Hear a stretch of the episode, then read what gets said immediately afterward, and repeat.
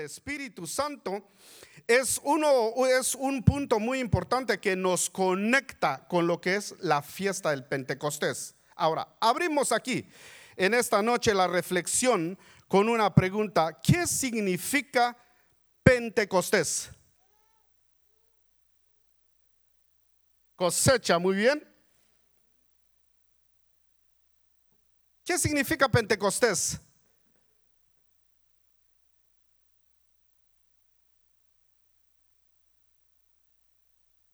Ya dijo uno, cosecha. Por eso dije, vamos a reflexionar. ¿Qué significa Pentecostés? ¿Por qué celebramos? Es el año del Señor Jesucristo, muy bien.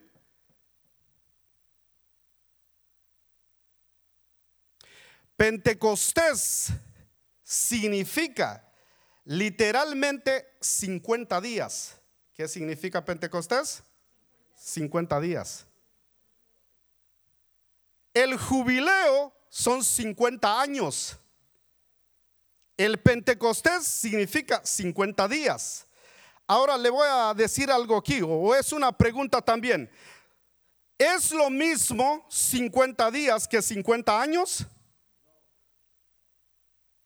Noten de que cuando Dios, por eso para Dios es muy importante, hay algo a mí que me pone a reflexionar cuando el eunuco va leyendo el libro de Isaías, dice la Biblia, cuando subió a su carruaje viniendo de una fiesta y abre el profeta Isaías, dice, eh, que fue desfigurado por nuestra, por nuestra causa y que por su llaga hemos sido curados. Y va leyendo el profeta Isaías y de repente Dios o el Espíritu Santo transporta a un evangelista o a un apóstol llamado Felipe y lo pone al lado del carruaje, dice la Biblia. Y hay, hay cosas ahí muy importantes porque, porque el carruaje va a una velocidad.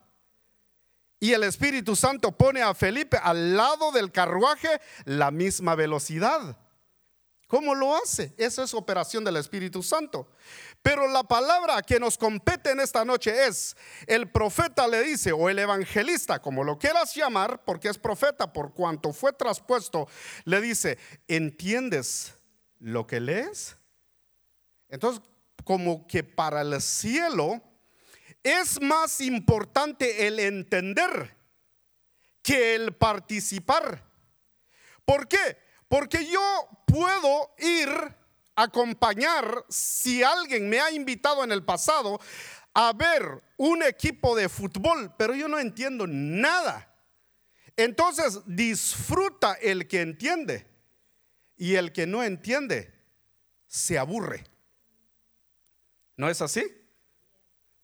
Hablar de un partido de fútbol de 90 minutos para los aficionados es como que si apenas pasaron 5 o 3 minutos. Pero ¿qué tal para alguien que no es aficionado al fútbol? 90 minutos, son 90 minutos. Yo salgo 15 veces, entro otra vez, miro cuánto falta, cuando van los penales, oh, pero para los aficionados no es así. Y es así en todas las áreas. Si a usted le gusta una película, digámoslo así, una de comedia romántica, por ejemplo, hay personas que les gusta. Hasta van ahí con servilletas, imagínense. Yo sé que a algunos aquí no les ha pasado eso, pero lloran. ¿Por qué? Porque se meten. Imagínense. La película de niños. Nunca en mi vida había yo mirado una película entera infantil. Hasta ahora. Que a veces miro y amenazado. Entonces, volviendo al tema. Que cuando usted llega a entender algo en el reino, usted lo disfruta. Cuando usted no entiende algo del reino, usted no lo disfruta, no lo saborea.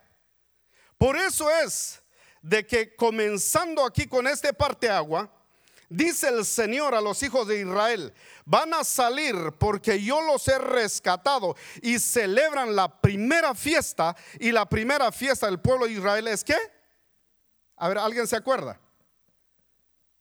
¿Cuál es la primera fiesta que celebran los hijos de Israel? A ver.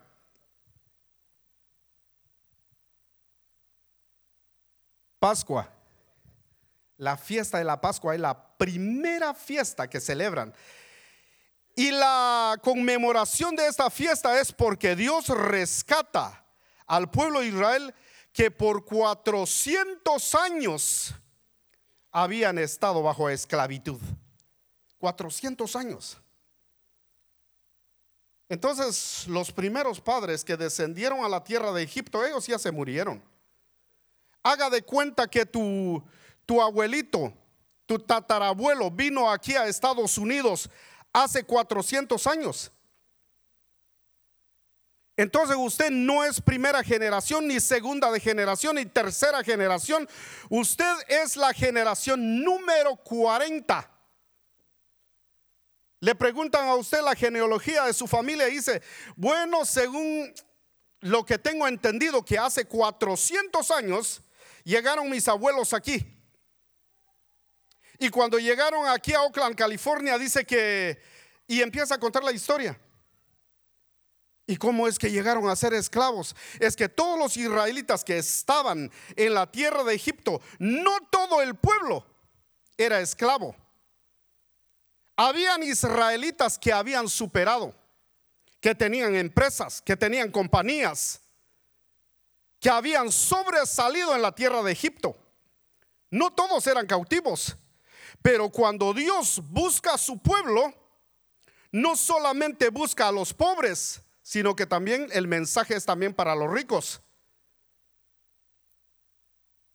Y la iglesia dice, un amén. Entonces han pasado 400 años y Dios los rescata, los saca de la tierra de Egipto y los lleva al desierto. Y Dios les dice y les establece una fiesta, la primera fiesta, la Pascua.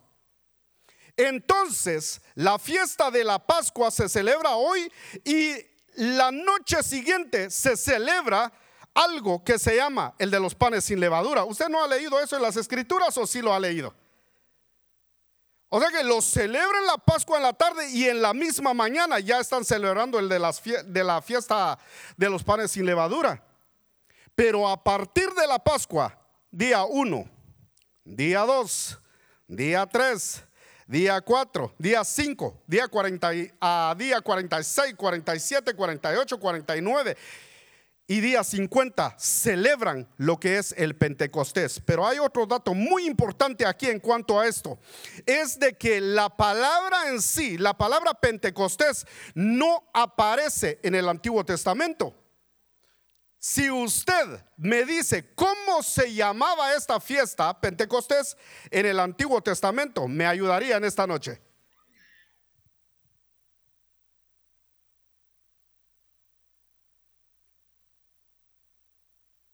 Ah, hebreo tendríamos que estudiar ahí con... ¿El cómo se dice? El Sukkot, es el Sukkot, es la Pascua, ¿no? Solo te hace falta el turbante, Tato. Mira, por eso dije que vamos a reflexionar. Mira todo lo que es que la reflexión en eso consiste. La reflexión en esto consiste de que la Pascua, mira, la distracción pues. Llega la Pascua y del día 1 al día 50 se celebra la fiesta de las semanas. Y no aparece Pentecostés.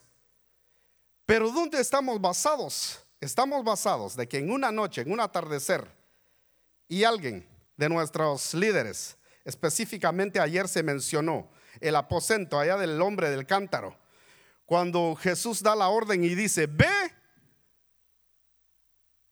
y pregúntale, ¿dónde está el aposento que han preparado para el Hijo? Entonces, celebran lo que es la fiesta de la Pascua. Entonces celebran ahí, justamente en una fiesta, el Padre tiene que establecer la comunión, la Santa Cena. Y a partir de ahí, tienen que contar 50 días. Entonces, 50 días de la Pascua al día de Pentecostés, Hechos 2. Y quiero que vayamos allá, Hechos 2. ¿Traen su Biblia ustedes? ¿Todos traen su Biblia? A ver, levante su Biblia. ¿Todos traen su Biblia?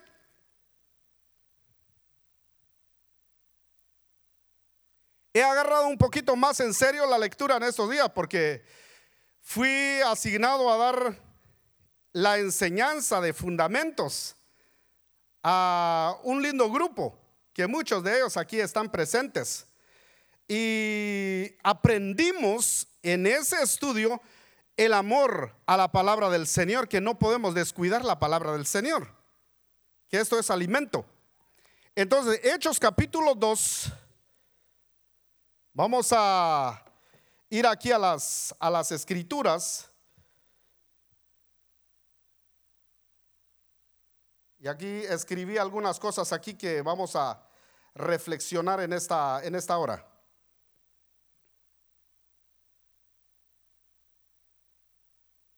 Aquí está. Hechos 2. Cuando llegó el día número 50. Pero este 50 es muy importante. Porque hace 50 días se celebró la Pascua. Y Jesús resucita al tercer día. Y a partir del tercer día hasta el día número 40 estuvo con sus discípulos. Y ahí en esos días ya no aparecen milagros. Ya no aparecen señales. Ya es una reunión de puertas cerradas con Jesús.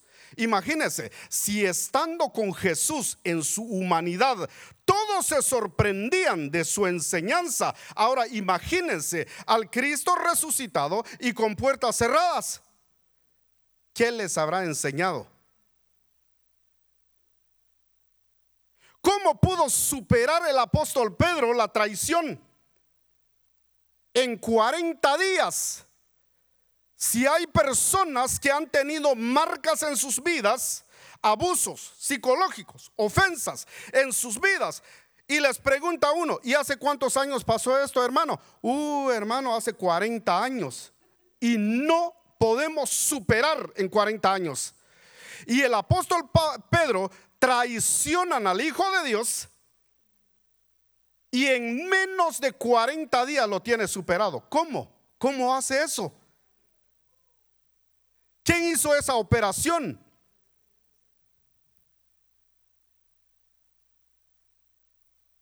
Imagínense. ¿Cómo pudieron perdonar a Tomás que dijo, miren, yo sé que ustedes están tan emocionados, tan gozosos, yo sé que tienen experiencias personales, pero a mí no me van a convencer. Pruébenme, dijo Tomás. Si yo tomo mi dedo y pongo en su herida, voy a creer cómo perdonaron los otros discípulos a Tomás su incredulidad.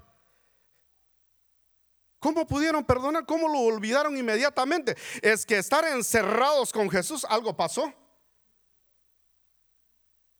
Imagínense cuando hay, hay un asunto que se me viene esto a la mente ahorita, por eso, por eso lo, hicimos como una, un tipo de reflexión.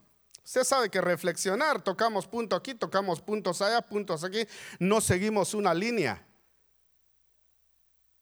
Pero cuando Dios levanta a Saúl cuando salió a buscar las burras de su padre. Así dice la Biblia, no me lo estoy inventando. Mira, sube y llegan con un hombre insigne, dice la palabra, que es Samuel. Insigne es alguien infalible. Entonces llegan con un presente y de repente Samuel le dice, mira, dice, vamos a comer y le dice al cocinero, mira, ¿te acuerdas que te dije ayer que iba a venir alguien? O oh, sí dijo el cocinero, mira, tráeme la pieza que preparaste el día de ayer. Le habían preparado una porción. Entonces hay un detalle que encontré en las escrituras, hablando de Samuel y Saúl, dice que cuando ellos están en la reunión, mira, vení, dice, vamos a salir aquí a la terraza, le dice Samuel a Saúl. Y dice la Biblia que salieron a la terraza, cerraron la puerta de vidrio y todos los camarógrafos, los que escribían todo lo que estaba aconteciendo, todos los cronistas se quedaron ahí. Samuel, ¿puedo entrar? Samuel dice, no. Entonces entraron ahí toda la noche. Están viendo ahí en el espejo, pero ¿qué hablarían? ¿Qué le habrá dicho Samuel a Saúl? Entonces, de la misma forma que Jesús está con sus discípulos por 37 días, porque recuerden que celebra la Pascua, pasa un día allá en el pretorio, después el segundo día, el tercer día resucita, hay 37 días exactos o 36 días. No vamos a entrar en esos detalles, pero ¿qué le habría enseñado? Dice que los jóvenes que fueron elegidos, escogidos para ser diáconos de la primera iglesia, que son siete en realidad, eran los que guardaban la puerta. Estaban siete jóvenes en la compuerta del aposento alto y alguien llegaba y dice, ¿podemos ver a Jesús? Está ocupado, dice.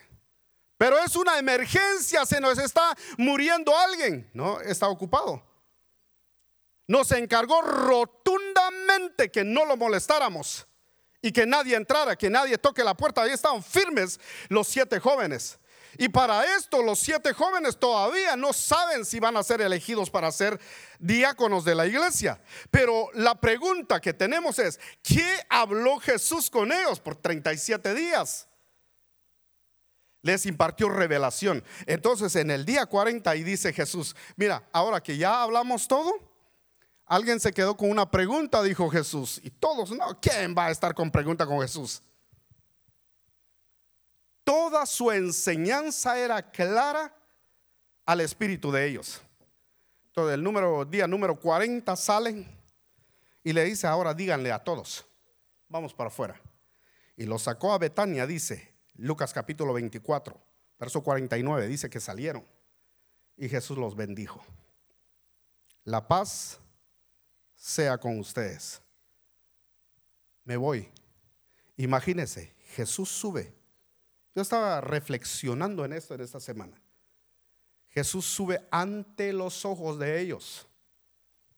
Y sube. Se va desapareciendo. Algo extraordinario que va a suceder en su segunda venida. Pero Jesús se va al cielo. Y los discípulos se quedaron. Jesús nos encargó que nos encerráramos por 10 días. ¿Cuántos días? 10. ¿Cuántos días llevaba Jesús? 40 días ya. Y habían como 500. Entonces estaban todos emocionados. Día 41, 500 personas. Día 42, 495 personas. Día 43, y está bajando el número.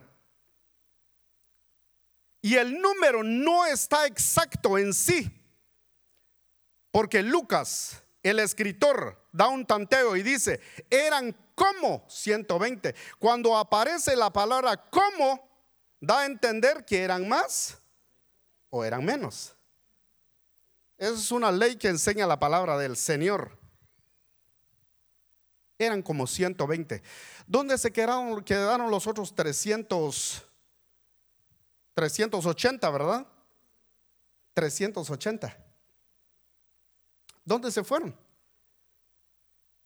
Entonces, están ahí reunidos en el día de Pentecostés y el día número 50. ¿Recuerdan ustedes la hora cuando los cuando el Espíritu Santo desciende? Hechos capítulo 2 dice que de repente vino del cielo. De repente. Esto no estaba agendado para los discípulos, pero en la agenda del Padre ya estaba agendado eso. Todo lo que estamos viviendo En esta semana como iglesia Jesús la respuesta ya está en nuestra agenda que estuvimos aquí el lunes, el martes, miércoles, jueves y viernes. Está en nuestra agenda, pero mañana no tenemos en la agenda. El domingo no tenemos nada en la agenda, pero el Padre ya lo tiene en su agenda. El Padre ya tiene preparado cosas hermosas para cada uno de nosotros. Hechos capítulo 2 dice, y de repente vino del cielo como un estruendo recio que soplaba, el cual llenó toda la casa donde estaban. Ahora, noten aquí el detalle muy importante, ¿cómo estaban los discípulos? Sentados. ¿Se dan cuenta que ellos no estaban arrodillados? No estaban postrados, no estaban gritando, no estaban ahí rasgando los vestidos, no, ¿Qué significa estar sentado? Pues este desde luego tiene muchas connotaciones, pero la primera connotación que tiene es que estaban en paz. Su espíritu estaba en paz. Entonces, ¿por qué? De la Pascua hasta el Pentecostés, que son 50 días, desata Dios su Espíritu Santo.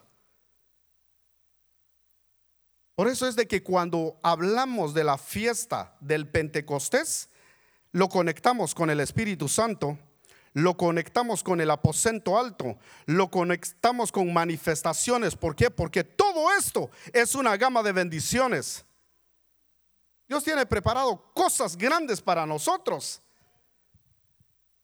Nada más que a veces no, no, no, no lo captamos porque porque Dios tiene un plan y nosotros tenemos otros planes. Y a veces nuestros planes que van a estar alineados con Dios, a veces no alinean con Dios. Dios tiene un plan, pero a veces nosotros queremos algo. Por ejemplo, Dios nos manda a hacer algo y Dios quiere que hagamos otra cosa. Dios quiere que leamos la Biblia y nosotros queremos a ver carreras de Netflix. Pero desde luego de esa gente no hay aquí.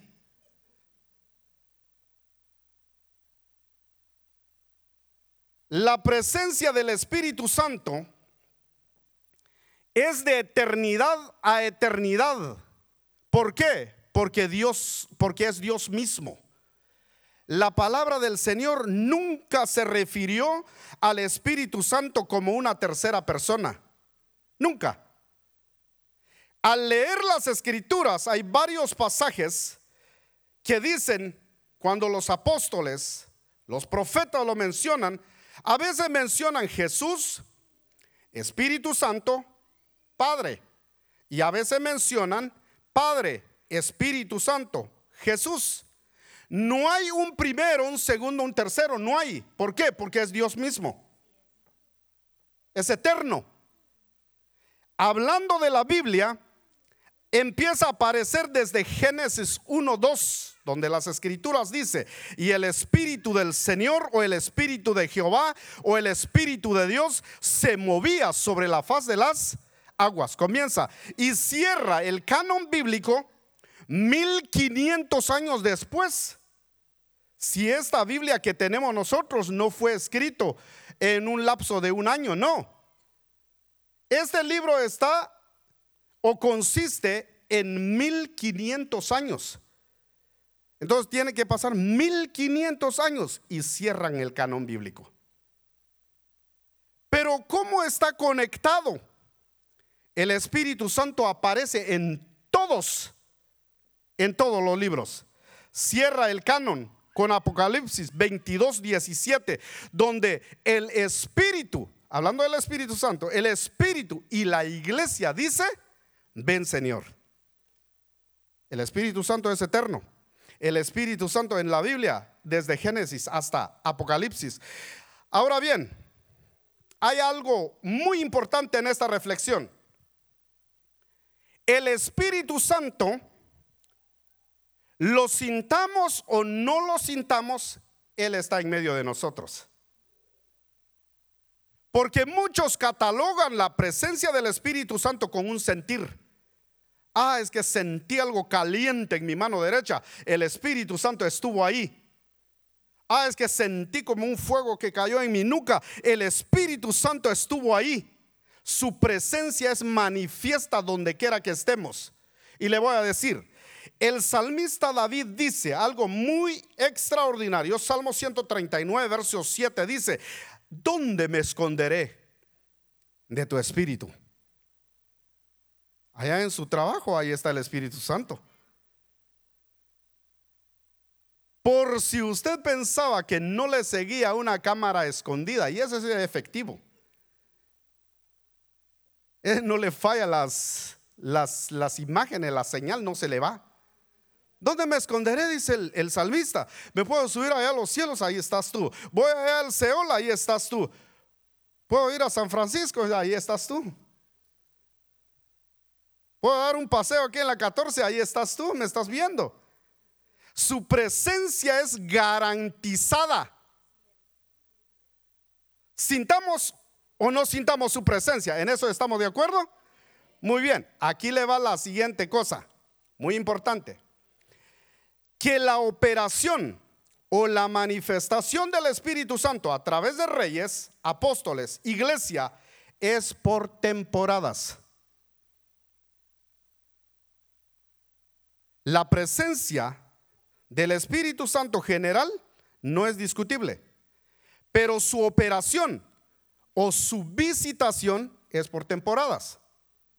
Por ejemplo, es una herejía lo que voy a decir, pero de todas maneras lo voy a decir para que usted reflexione conmigo. Mira, si alguien saliera diciendo que el Espíritu Santo no existe, muchos de nosotros no sentiríamos la diferencia o no nos fijaríamos en la diferencia.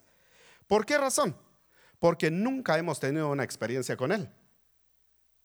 El que ha tenido una experiencia con el Espíritu Santo, lo sentiría, lo notaría inmediatamente.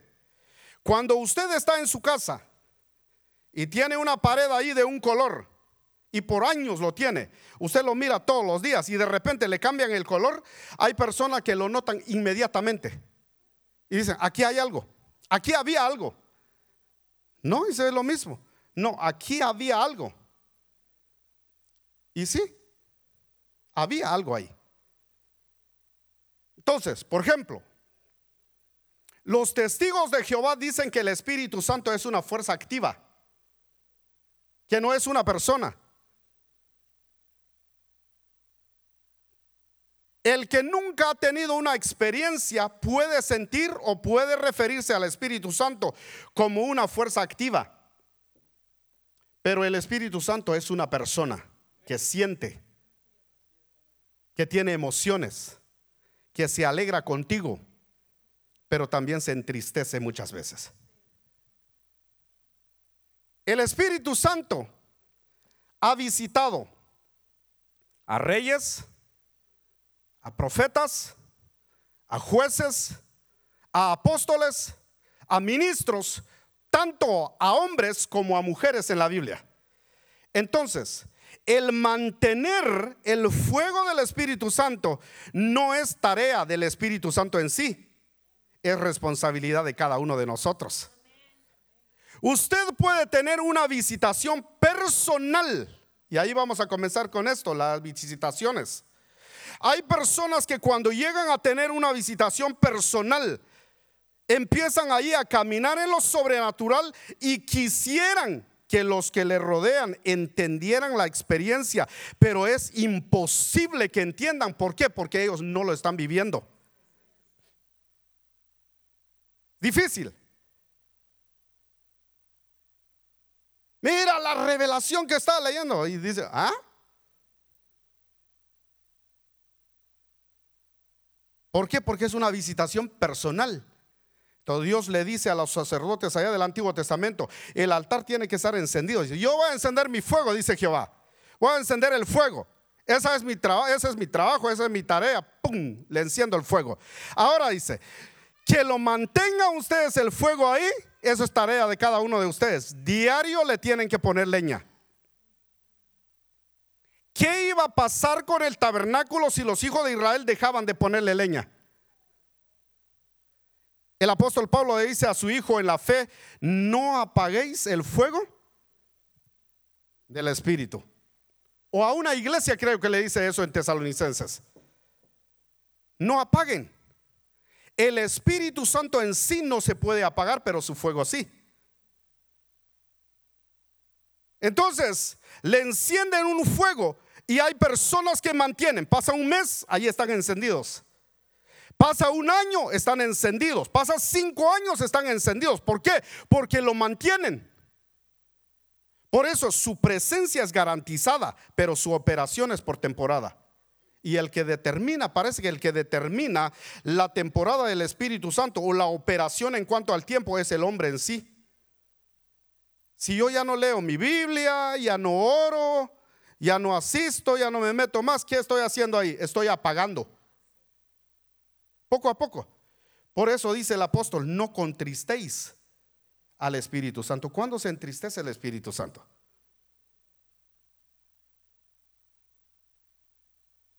¿Qué les parece esta reflexión? Por eso es de que yo le estaba diciendo al Señor, Señor, este, hablamos de la fiesta, pero, pero yo quiero entender. Porque nosotros no somos judíos, ¿verdad que no? Esto no es mesianismo, el pastor Santiago lo ha enseñado muchas veces. Si no, llegaríamos aquí con corderito. Entraríamos ahí con una solemnidad, con turbantes, con túnicas y todo. Imagínense, un chapín con túnicas no se vale, ¿verdad? O un argentino con un cordero ahí. Un asado argentino, eh, eso sí, ahí sí cambió todo. Imagínense.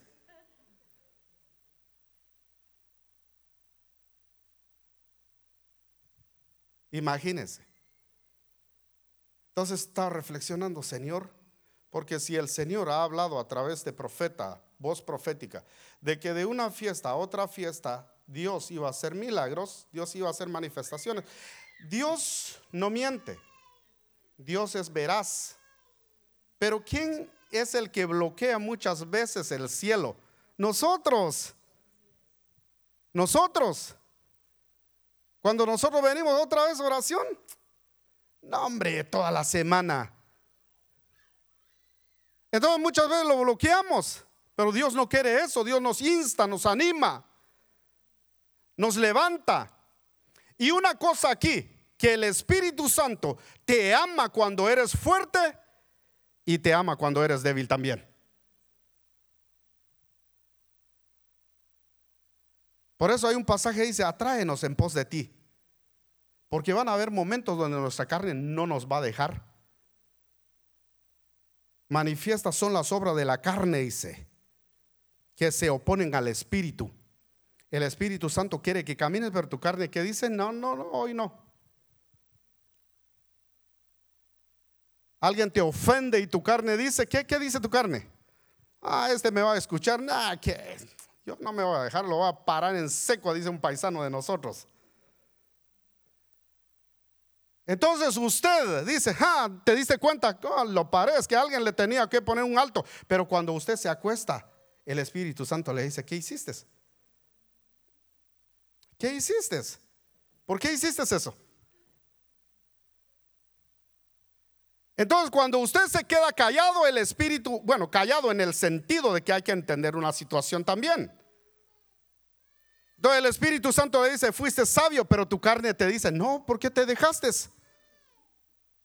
No, hombre, es la primera, la segunda vez este dice que ha estado insultando a todo el mundo. Lo hubieras parado, ¿por qué? ¿Por qué te dejaste? Hay una oposición en nosotros. Entonces nos insta el Espíritu para que encendamos esto en fuego, pero nuestra carne no quiere. Entonces, celebrar la fiesta al Padre, necesitamos entender qué estamos celebrando. Necesitamos entender o entrar en armonía, porque es la palabra que aparece aquí, que cuando ellos estaban unánimes, en un solo sentir, dice, ¿cómo no iban a estar en un solo sentir si han pasado 36 días encerrados? Habían estado tres años con Jesús, Pero saben ustedes que nosotros como congregación nos aguantamos, digo, nos aguantamos porque hay que hablar general, dos horas aquí congregados. Pero ¿qué pasa si nos encierran 36 días aquí en este inmueble? Nos vamos a conocer. Nos vamos a conocer. Posiblemente usted a los tres, cuatro días diría, yo no conocía ese lado de Daniel. Bueno, de usted también. Yo me estoy poniendo ejemplo porque estoy aquí enfrente. ¿Por qué? Porque cada uno de nosotros tenemos nuestras propias luchas. ¿No sería poderoso Dios que quitara nuestras luchas de un 2 por 3? ¿No tiene poder para quitar eso? Claro que sí. Claro que sí. Pero Dios nos deja con la responsabilidad de trabajar en nuestro carácter, en nuestra entrega. Hay cosas que muchas personas esconden o aguantan, vienen aguantando, escondiendo por años, por años. Entonces un día, una gota a la vez, pasan 10 años, pero como esos 10 años nunca se trató, pasa gota por gota y la última gota derrama el vaso y nada que ver la persona que estaba delante, es el que pagó el último, el último plato. Entonces por 36 días ellos se conocieron y tuvieron que perdonar a Pedro. Nadie yo leí las escrituras. Nadie le apunta a Pedro, ah, Pedro, pero ¿te acuerdas cuando le negaste? Nadie. Tomás, no hombre, tú con qué cara nos estás enseñando ahora si tú lo negaste también. Nadie. Como que la operación del Espíritu Santo trajo la unidad. Y esta unidad y esta operación era para algo. No era para ellos, era para transmitirlo. Porque ellos cuando fueron investidos de poder, dice que hubo tres clases de personas. Algunos se burlaban. Algunos se burlaban. Y otros decían, estos están borrachos. ¿Y a qué hora era? Era las nueve de la mañana. Siendo que es la hora tercera, dice el apóstol. Entonces algunos interpretan eso, oh, eran las tres de la tarde porque dice la tercera hora. No, eran las nueve. Porque el horario en la Biblia cuando aparece así comenzaba a las seis, a las seis y la hora novena era a las tres de la tarde. Era en la mañana. Fueron tocados, fueron investidos de poder. Pero cuando tenían este poder no era para levantar una bandera, era para transmitir, era para hacer bendición para alguien. Vemos la necesidad y Dios nos quiere usar como instrumentos de paz, donde quiera que estemos, en nuestros trabajos, en la carretera. Usted se da cuenta cómo viven las personas en este tiempo. Todos andan estresados, todos andan preocupados. Parece que el mundo se está saliendo de control y el único que tiene la respuesta para eso es una persona llena del Espíritu Santo de Dios. Entonces dejo esto en el corazón, que la operación del Espíritu Santo sea quien nos guíe y quien nos ayude para mantener este fuego. ¿Por qué? Porque hay visitaciones personales, hay, hay visitaciones familiares, hay visitaciones como iglesia, como iglesia.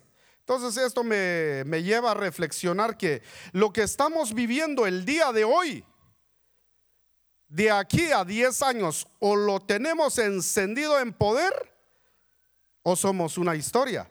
Es que esto ha convertido en todas las áreas del mundo.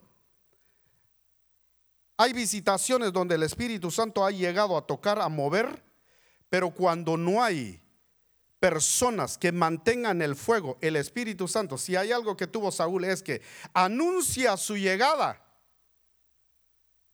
pero se retira sin que nadie lo sepa. Cuando el salmista David peca delante del Señor, dice, se da cuenta, algo falta aquí.